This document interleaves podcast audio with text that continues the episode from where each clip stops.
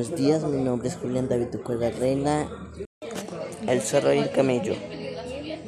En esta leyenda corta proviene de África. Un zorro y un camello se hacen amigos y deciden cruzar un río para comer los alimentos disponibles en la otra orilla. Para ello, el zorro se sube a la espalda del camello y esta cruza aprovechando su peso para resistir la corriente.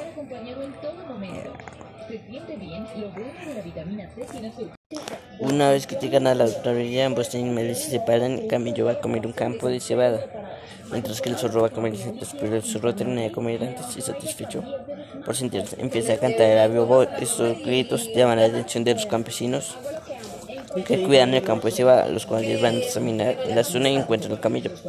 Cuando el zorro va en busca de su amigo, se lo encuentra tendido en el suelo, dolorido por la paliza que le acaban de dar los campesinos.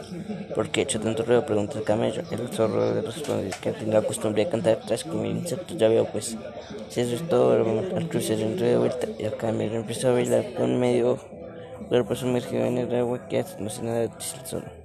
Claro, es que tengo la costumbre de bailar tras comerse va.